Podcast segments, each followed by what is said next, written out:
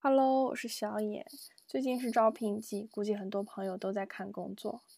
那一个好工作的评判标准，我自己会把它分为几个维度，比如说薪资高低、行业喜爱度，以及与我自身的匹配度，还有工作加班的多少、福利待遇、领导是否容易相处，以及呃这个领导的领导力等等。对我来说，领导是否好相处是一个比较重要的因素。因为我一直觉得工作就是生活的一部分，能不能愉快的工作决定了我在休息时间能不能愉快的生活。我就曾经在职场上遭遇到一场一场非常严重的 PUA，用我们山东淄博的方言来说，就是“刚错有的慌了”。错有指的就是我们这些打工人，好像妇女手中的待洗的衣物。在搓衣板上混合着洗衣粉，还有肥皂，狠狠地被揉搓、被捶打，而我们毫无招架能力，只能忍受。但那次痛苦的经历导致我在二二年过年之前的四五天，就是腊月二十五六左右吧，立刻辞职，破口大骂，说他是个疯子，每天以折磨他人为乐趣。然后我这个年也没过好，从愤怒到怀疑自己，每天。睁开眼，睡醒了，脑子里就立刻开始琢磨一件事儿，就是我这辈子完了，我就是一个做什么都做不好的废物。我在家里过了一个非常糟糕的年，我也让我的父母家人一起过了一个非常糟糕的年，因为我动不动吃着饭就突然流泪了，但是我脑子里其实什么都不想，是空洞的，我也不想流泪，但是我根本就克制不住，我不知道为什么。而且我妈看我心情不好，她想带我出去玩儿，但是我仿佛失去了，但是我仿佛对一切都失去了兴趣，我觉得特别没意思，就是哪都不想去，甚至我会在想，赶紧来个车吧，不如撞死我。后来这个状态持续了很长时间，我呢通过自己的生理变化，就比如说像刚刚提到的，动不动就流泪。判断自己大概率是有一些抑郁症的表现。后来我去安定医院，经过了确诊，还有药物和心理咨询，我现在非常的好。说一说我跟这个女领导是怎么认识的吧。我们俩是在一九年一个互联网的中场认识的。当时我入职的团队是一个新建立的团队，领导是一个九六年的小伙子。然后我们这个团队。薪资都非常高，全我们的岗位级别全部都是 P 三 P 四，但是我们拿着 P 五 P 六的薪资。我们在还没有收到公司入职培训之前，也没有对公司的业务有一个整体的了解，就被要求立刻上岗，快速产出内容，快速看到成效。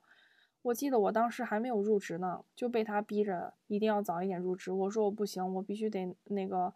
就是在那个时候入职，因为我有一些事情去需要解决。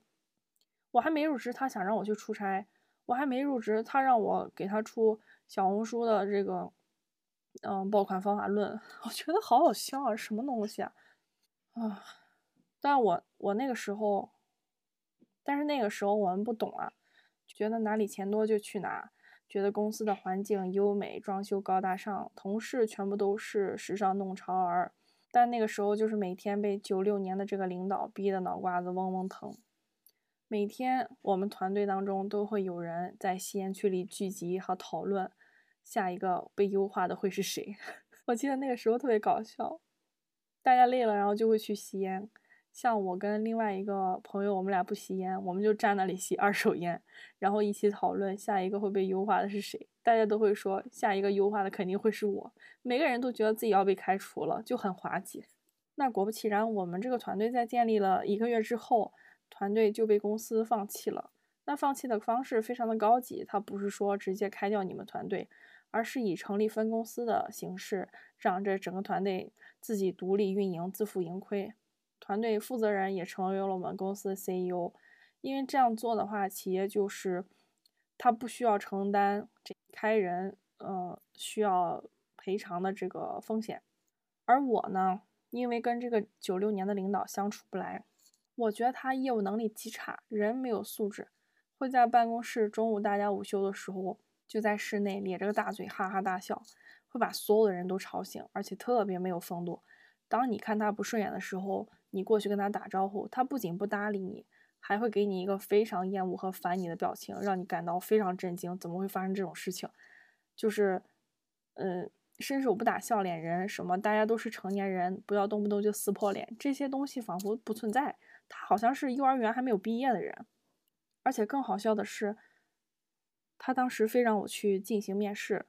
当我拿到简历当中会有一些女生，我觉得还不错的话，就会让他再去面一下。他就会疯狂的跑过来，然后问我好不好看，好不好看。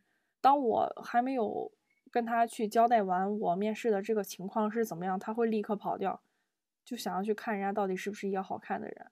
哎，我真的就是震惊了，我真的震惊了。我除了震惊，我不知道应该用什么其他形容词来形容我当时以及我现在这个这个状态。而且他也是一个没有工作逻辑的人。在开展工作之前，他不会想好为什么我们要去做这件事情，他不会把整体的方案定出来。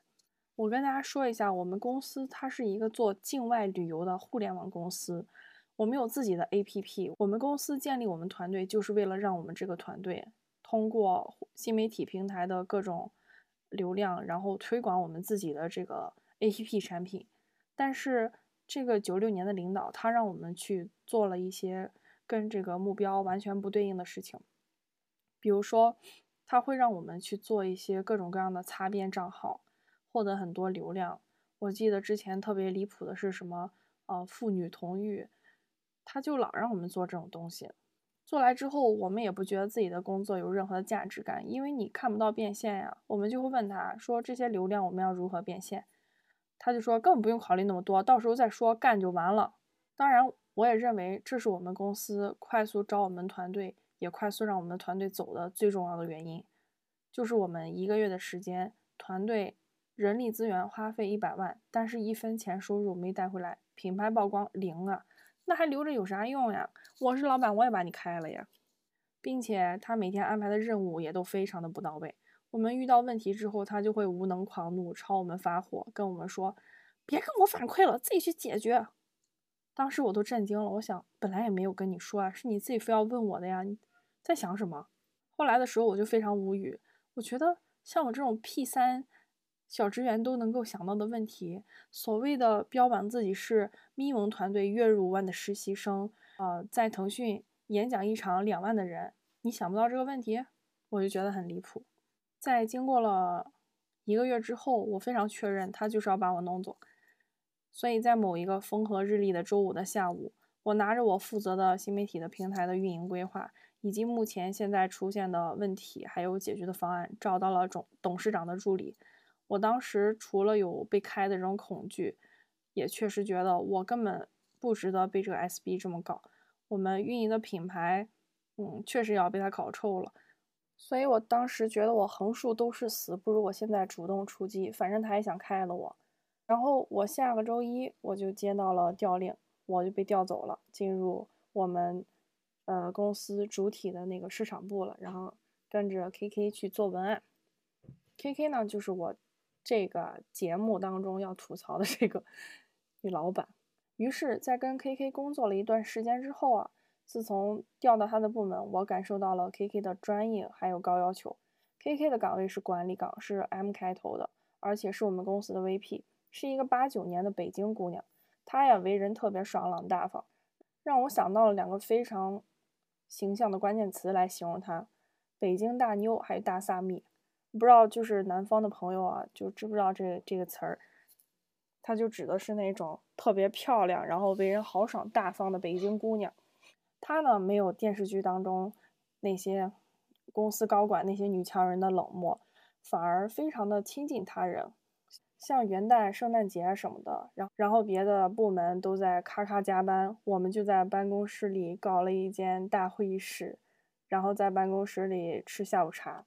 我们就会在这种开心的氛围下大吃特吃。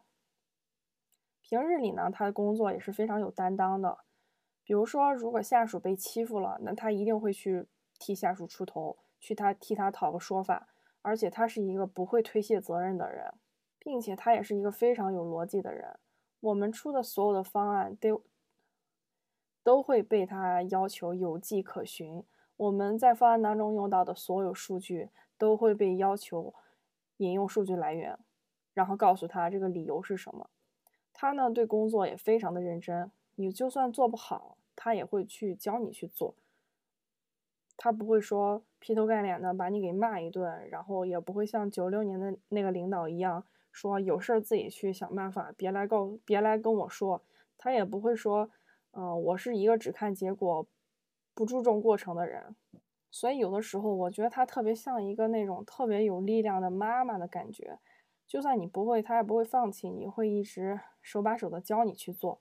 但是那个时候也是挺难受的，其实。我后来想想，他那个时候也是展现了特别多的控制欲，但那时候想的不够深刻，你就觉得我那个时候的难受是在学习的过程，是在雕刻自己的过程，呃，也会感受到工作内容是有意义的，也是有价值的。最重要的是，他不会焦虑，他也不会向你传达工作当中的焦虑。他觉得工作，比如说有什么事情来不及了，他不会觉得。完了完了，来不及了，应该怎么办呀之类的？他不会就蒙着头，像那个，呃，抓起什么来就做什么。他不是这样，他一是一定要理清所有的情况，然后，呃，抓大放小，然后有重点的去做一些工作。所以我觉得他的气场也是非常强大的，他就很很，他就很像一个非常有力量的保护伞。我当时是非常尊敬他的，也会认同他，也不会有那种随时都会被公司开掉的恐惧感。当然，后来因为疫情嘛，我们公司又倒闭了，所以我们就没有再继续合作了。直到二一年的十月份，他又找到了我。他当时跟我说，他需要一个人做他的助理，因为他工作内容的性质十分特殊，需要一个他十分信得过的人品非常好的人。我想，可能在因为遇到他之前，有了那个九六年的小领导做对比，他的这种专业以及温和，还有这种。保护他人的这种感觉，给我留下了非常好的领导的印象。啊，当然了，虽然他本身也确实还挺不错的，所以呢，我就想都没想就答应了。但后来，但没想到的是，这个决定才是真正噩梦的开始。首先，再次跟他工作之后，我发现我们的工作性质跟之前的是不太一样的。我之前就是一个打工人的角色，我周六日正常休息，我周一到周五。我也是自己在自己的工位上工作，然后他很忙，他需要不断的开会，只是需要跟我工作对接的时候才会跟我去沟通。但是助理的这份工作就不一样了，我需要几乎跟他一起出现在任何需要出现的工作场合，我需要丧失非常多的个人时间。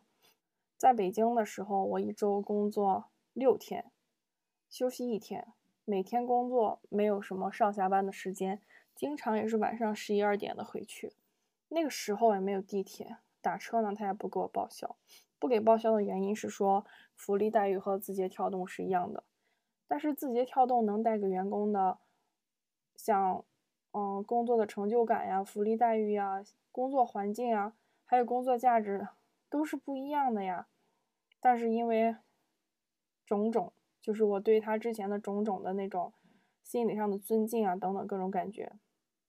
我没有办法提出来这件事情，嗯，而且由于北京嘛，基本上都是一周上五天班，那我上六天，所以其实我的时薪算是降了的，我的薪资算是降了。我记得有一天我的工作任务就是去给他买一件一百元内的圣诞礼物，并且要包装好的。然后我从出发去购买到给他这期间，我还需要去买包装纸，给他包装。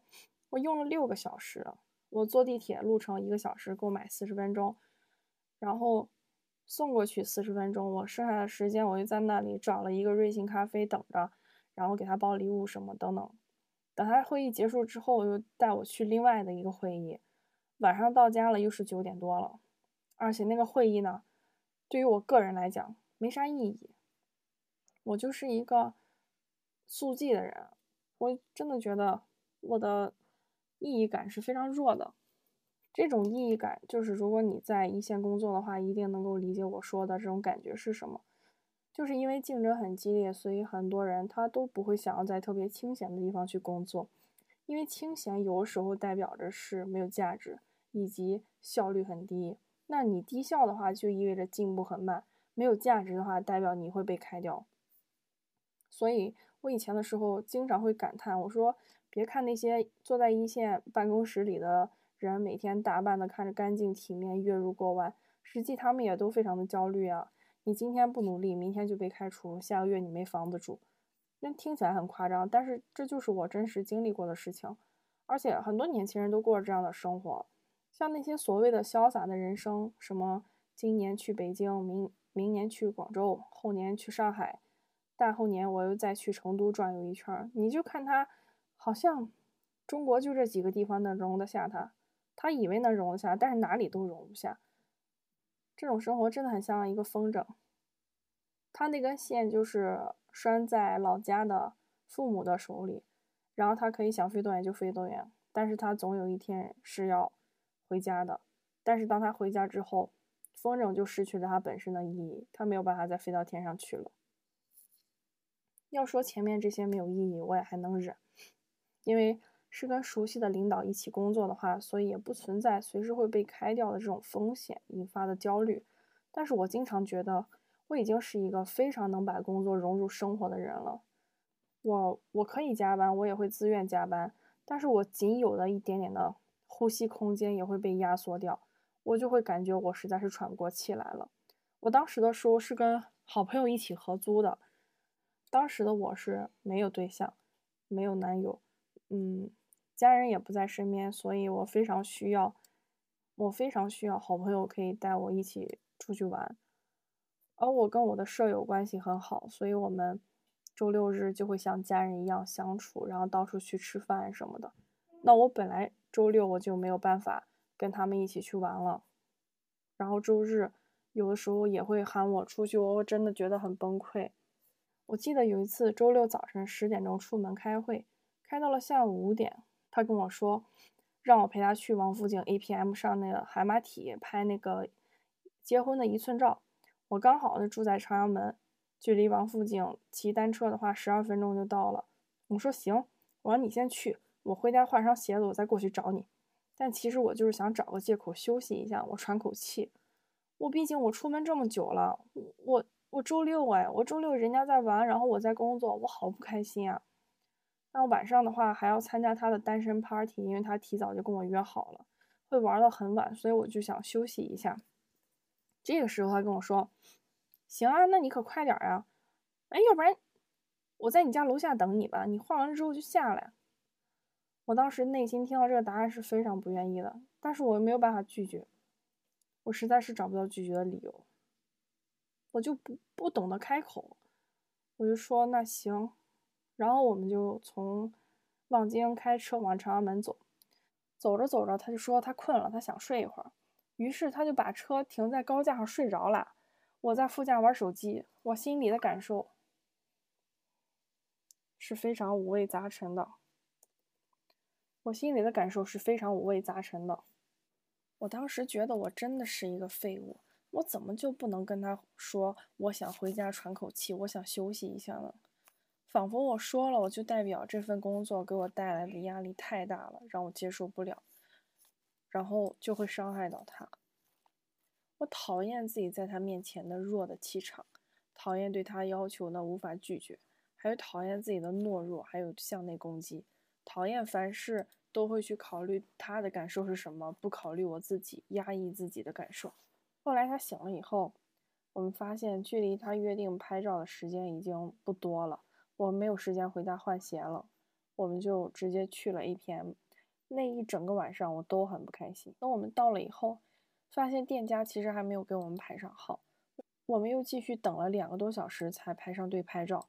拍完了以后，他已经就是晚上九点了，我们又马不停蹄的从王府井赶到通州那个 party 的现场。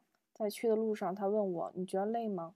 我说：“有一点。”他说：“啊，累了也挺好的，还能帮你减肥呢。”他说完这句话的时候，我觉得我特别不舒服。我就说：“哦，no，就是如果一直这样，我可受不了。”我说这句话的时候，我是下意识的说出来的，我就完全没有考虑到刚刚那些会不会得罪他呀之类的。但我说完之后，好像又有一点后悔，觉得好像自己这样说会不会伤害到他呀？会觉得很尴尬，觉得自己的态度是不是太强硬了？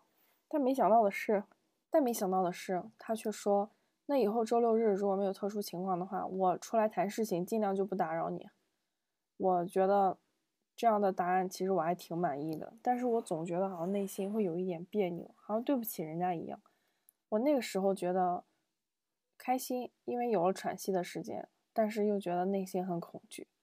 但最终我还是觉得，我真是一个废物。在开始这项工作之前，就应该把跟对方的工作时间、薪资待遇、什么打车等等各种方面，是不是报销都摆在书面上认真谈妥的。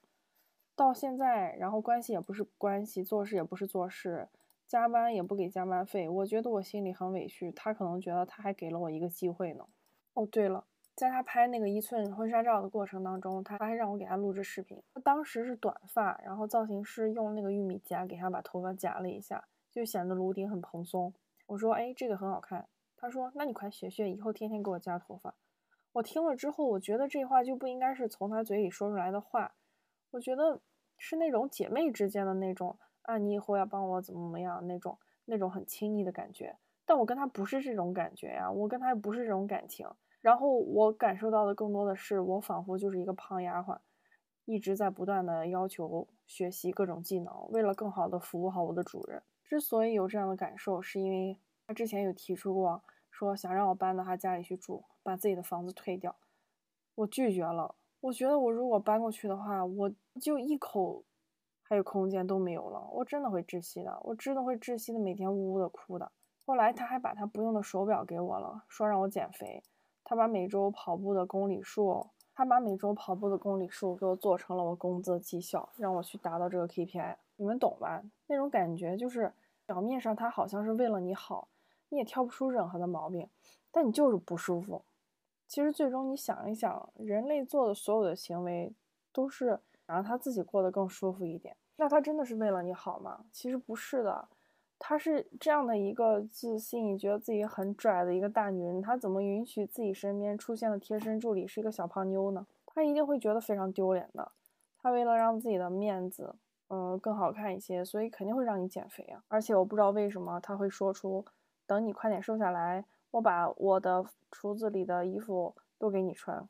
而且我不知道为什么他会跟我说出让我赶紧瘦下来，然后他把他不穿的衣服都给我穿。他说那些都是一些质量很好的衣服，也没有跟我说你可别嫌弃也别介意之类的那种。那种感觉就像是我们普通人也会有一些呃不想穿的衣服、压箱底的衣服，但舍不得扔又不想穿，那觉得送给我是对他来说最大的不浪费。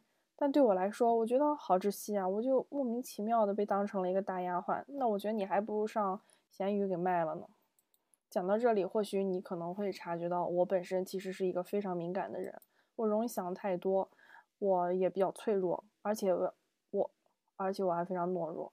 我承认，我确实是这样的性格，就是因为有这些缺点，才会让我觉得我不敢都提出自己的需求，正常的需求也不敢提，一直就让自己的空间被疯狂的压缩，然后感到窒息。也是因为这些。也是因为每次窒息的瞬间，都会一点点的累积，最终成了我爆发的原因。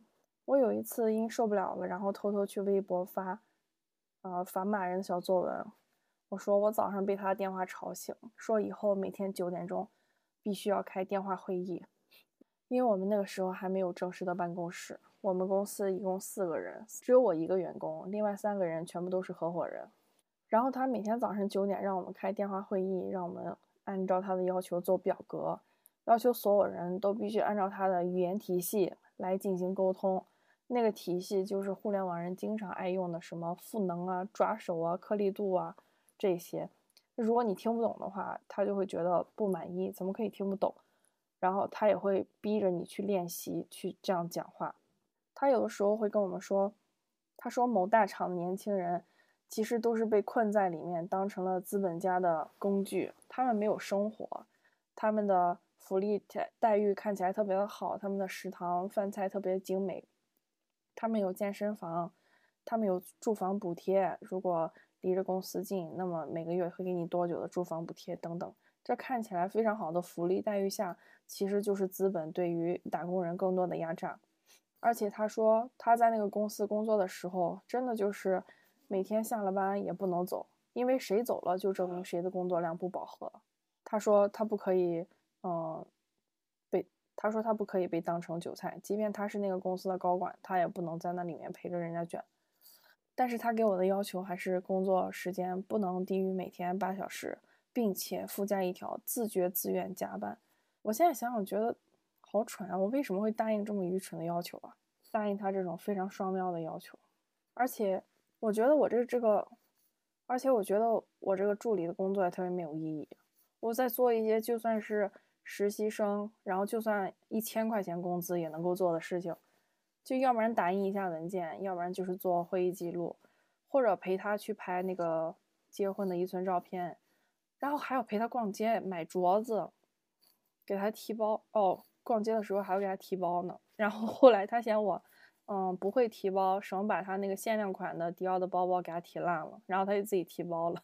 我还要随时随地去给他买他喜欢抽的烟，我每周都会先给他垫上，然后再找他报销，还要给他提供各种付款的截图，还有发票什么的。我想，为什么你，你就比如说你买一盒烟，你十三块钱。你直接当场转给我不就好了吗？你把我放到路边，然后让我去买烟，你为啥不能直接转给我呢？然后每次都让我周五的时候花半个多小时的时间，还要去给他整理、整理，然后发票，然后才能给我报销。我记得有一次特别夸张，他当时没有跟我提什么时候可以报销这件事情，但是有很多钱已经拖了很久了，我就整理好，然后发给他了。他问我：“你没有别的事儿可以做了吗？”我说有，我说刚好就是处理到钱这件事情了，然后再处理其他的钱，所以发给你。他说这钱晚上再来找我报销。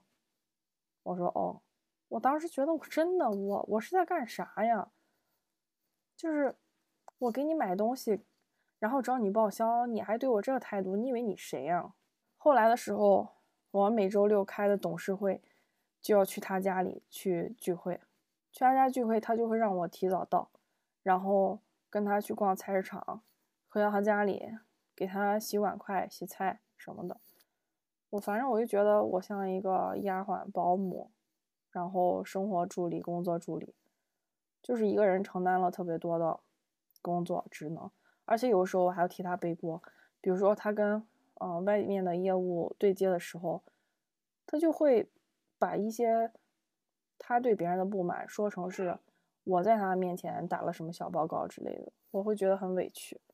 一共就只有我一个员工，对我的要求还特别的严格。比如说让我每天十点到，我如果迟到几分钟，他就说说好几点到就得几点到。但如果别人迟到，比如说那些联合创始人迟到，他就会跟人家说：“哎，没事儿，不着急，慢慢来之类的。”他想催人家的时候，他就会让我去问你问一下那谁谁谁到哪了。我就觉得。很讨厌，很讨厌这件事情。我不适合，我不擅长做这件事情。除了这些，他还曾经做过一些让我觉得非常生气的事情。就是我们不是说还有另外两个联合创始人吗？另外两个是男生，一个是九五年，一个是九二年的，就大家都是同龄人。他有一次当着另外两个联合创始人都是男生的面，突然我忘了怎么提起来我了，就跟我说。你看我这名字啊，小家碧玉。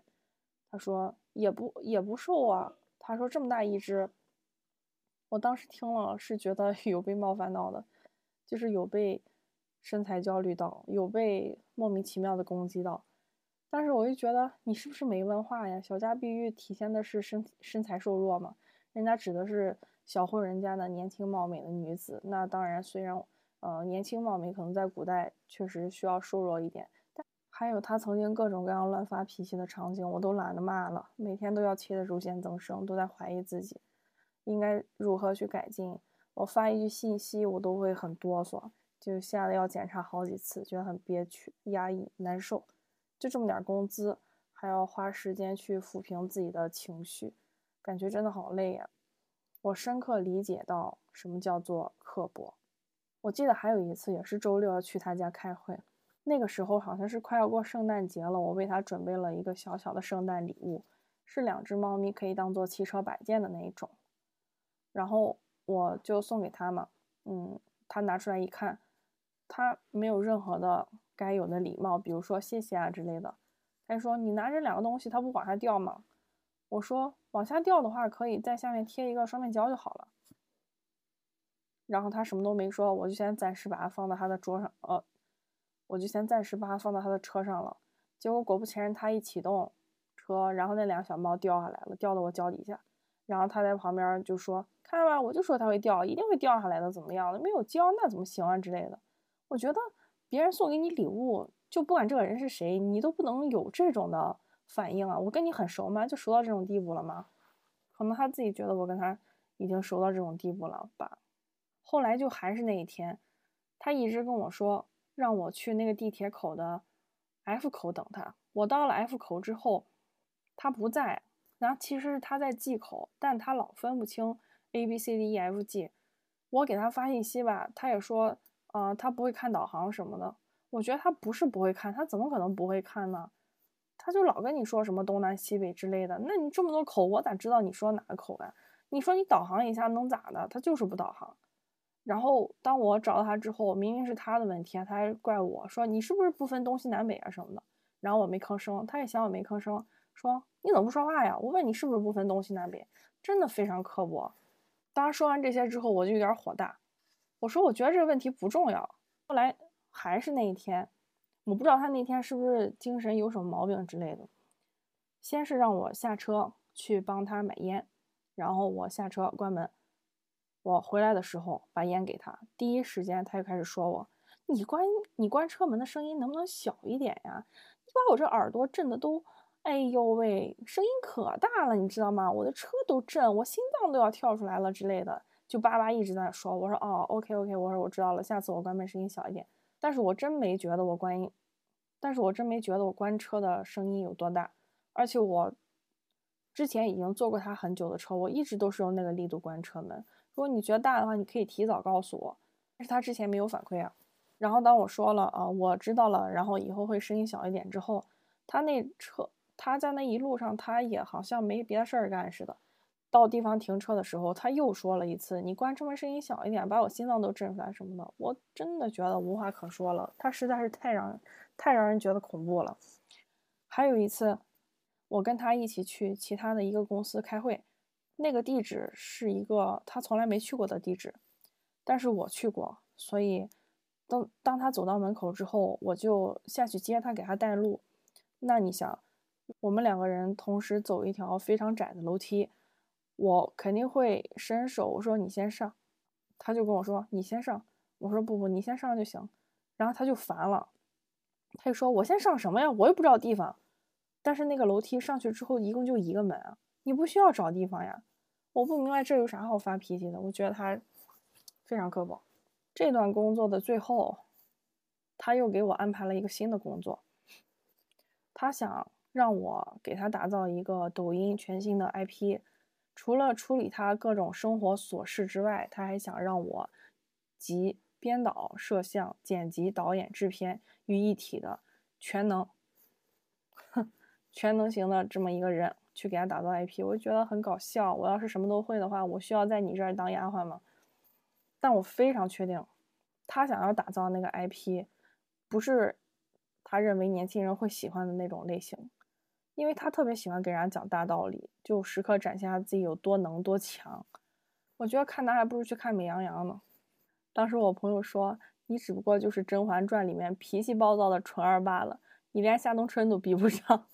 最终导致我爆发的事情非常的离谱。简单来说，就是他想要白嫖一个熟人的工作，人家是一个设计，他想白嫖人家的设计，但是他跟人家说让我去对接这件事儿，然后一切按照合同来，那人家设计也不傻呀，被他坑过之后，人家就不会再想又被他坑一次啊。所以我们一切按照合同走，最后也是他。嗯，在结尾款的时候故意给人家卡，故意为难人家。在快过年的时候，他给我打了个电话，说让我去把这个尾款给结了，我就结了。结了之后，他又来责怪我为什么没有在合同之外多问人家要一份什么什么文件。我说我不知道这件事，我也没猜透你的这个心意。我说需要的话，我去跟他沟通就行。我毕竟也熟悉这个东西，应该是可以拿得来的。他就劈头盖脸的骂了我一顿，他就说：“你身为公司的员工，你就应该多为公司着想。你为什么想不到这件事情？为什么想不到？”他就怪我为什么想不到在合同之外多问人家去白嫖一份文件。我想我就是想不到呀，我怎么知道你怎么想呀？我觉得你有需要你就跟我说呀。但是他觉得我，但他觉得我就应该猜得到他内心的一个想法。我猜不到的话，他就跟我说是我高看你了，是我对你的期望太高了什么的。我觉得他疯了，他真的疯了。没理他，我没理他，然后他就跟我说抱歉，我刚才情绪有点激动。我说我知道了，我说嗯，明天再回复吧，因为当天已经很晚了，是我第一天回家过年，刚到家我就莫名其妙接到他这么大的脾气，我也气得很难受啊，我觉得太憋屈了。后来我调整了一晚上，到第二天早上起来八点，我拿起手机一看，他又在我的微信里面疯狂的给我发消息，质问我一二三四五各种东西，并且还说你现在回家了。那我是给你算请假，还是给你算算外出办公？我当时就特别生气，因为我之前也说了，我们公司当时是没有办公室的，所以我已经在北京待了很久了。就算是我回家，我也需要早上起来每天九点跟他通话，也是他让我干什么我都会干什么。那为什么你就因为这件事情需要找我的麻烦？找茬找的也太明显了。然后他说的这个话题。我没回复，过了一会儿到九点钟开会了。开会的时候，因为我没回复他，他就觉得非常生气。他觉得他这么大一个领导，他都跟我说抱歉了，我为什么不能跟他说没关系？但是不是真的不是所有的对不起都能换来没关系？我有关系，我关系非常大，我气得我特别难受，我身体也难受，心里也难受，要不然我都不会抑郁。他就因为我没有及时跟他说没关系这件事情。然后又在九点的会议上，当着另外的联合创始人的面，故意找我的麻烦，说我工作的进度推进，呃，不跟他同步，又这个又那个。后来我就烦了，我说你你有完没完？我说你真的是很刻薄，你知道吗？我说你别大早上起来没事找事儿行吗？我说我真是受够你了。我说你看你这什么脾气？我说你以为自己很了不起？你是大小姐，我是丫鬟吗？我说真的没有人想要一直这样服侍你。我别把自己看得太厉害了什么的。我说你现在有事没事儿？没事儿，我要挂了。我说老娘今天辞职不干了。然后他就被我骂懵了，他就在那边说啊，我说什么了？我怎么了？怎么怎么之之类的？我说你说啥？我说你自个儿心里清楚。我说昨天那事儿跟我有关系吗？你自己想白嫖人家东西，我没有猜透你的心思，你就跑来骂我。我说我是助理，我不是出气筒。后来我就果断，反正拿钱走人。他也想为难我，我也没想搭理他之类的。其实过了很久，我已经琢磨过来了，他想要的是一个像机关干部里的秘书长的那样一种身份。那个人必须要聪明，会察言观色，然后不能像我一样就是缺心眼儿的这种类型。他脑子转的挺快的，跟人家出去谈商务什么的，能够很快，能够很快在别人的一些比较隐晦的话下。听懂别人的心意，比如说别人想不想跟他合作啊之类，他都能够听得懂。但我有时候我听不懂啊，我觉得我脑子就是转的慢呀，他就会因为觉得为什么你这么笨而感到生气。但我觉得如果我真的是像你所说那种啊是心眼特别多的人的话，我会跟你干吗？你觉得你需要的那种秘书长那种类型的人，人家会跟着你干吗？真的太高看自己了。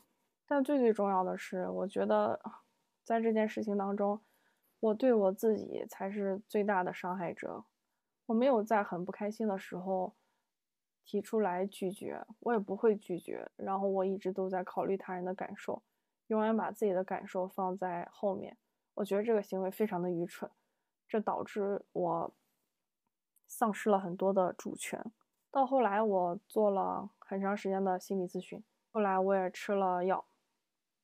我已经好很多了，我现在完全不会让这些事情发生。我觉得你是谁呀？就是我们本来就是平等的，你要敢跟我说出什么“小家碧玉，你这么大只”之类的话的话，我立刻会质问你：你是在说我胖的意思吗？我觉得就是这种话直接说到他脸上，他不，你要时刻时刻亮剑，时刻保持自己的立场，他就不敢怎么样你。真的，我希望，如果你也在职场当中遇到这种很憋屈的、很难受的事情的时候，你就不要真的不要害怕什么，你要勇敢的提出自己的需求，合理的需求，啊，就是别人不惹你，你也别去惹别人。但是如果他真的很欺负你的话，你就不要怕失去他。你就直接跟他说，你这样做不行，老板给我加工资，或者老板，我觉得这件事情你就是要给我报销什么的，这样说出来真的没事儿的，反正就这么点钱，你在哪赚不到这么点钱，对吧？没必要去受这个气，然后不仅不仅得了心理疾病，你还会发胖，真的不值得。今天我悲惨的故事就分享到这里了，然后如果有机会的话，还想跟大家分享一下做心理咨询带给我的更多的改变。那今天就到这里啦，拜拜。